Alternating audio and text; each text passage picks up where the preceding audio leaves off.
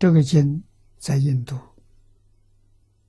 是国家了，认为这是秘密的，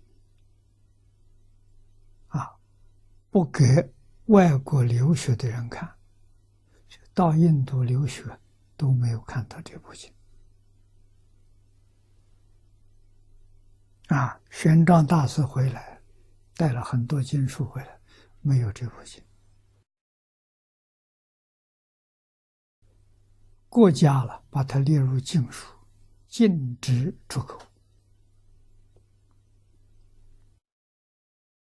可是中国人还是有福报，感动了印度一位法师巴拉米蒂。啊，他想方设法偷渡，几次都失败了，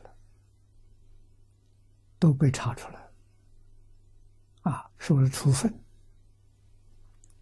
他依旧不死心，啊，最后把这部经写成很小的字，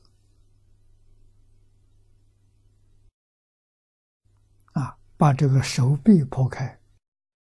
藏在手臂里，等到这个伤好了之后，肉长起来了，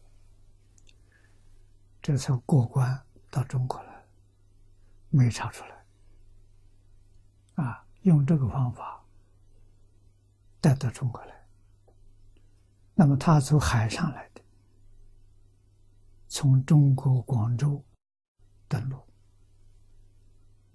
那么再把手臂剖开，金属拿出来，啊，那不知道用什么水去洗，血洗干净了，文字未损失，啊，那么在广州翻译成中文，所以这是很特殊，它不是这些大法师遗常翻译的。啊这是单独这么一个本子，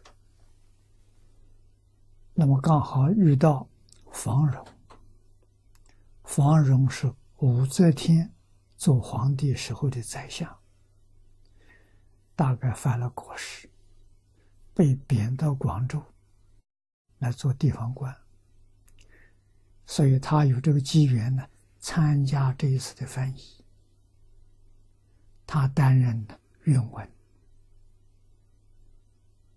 啊。所以，《楞严经》的经文在文学上称为第一，啊，可以跟庄子比美，啊，这是方荣的手笔，啊，这不幸当中的大幸。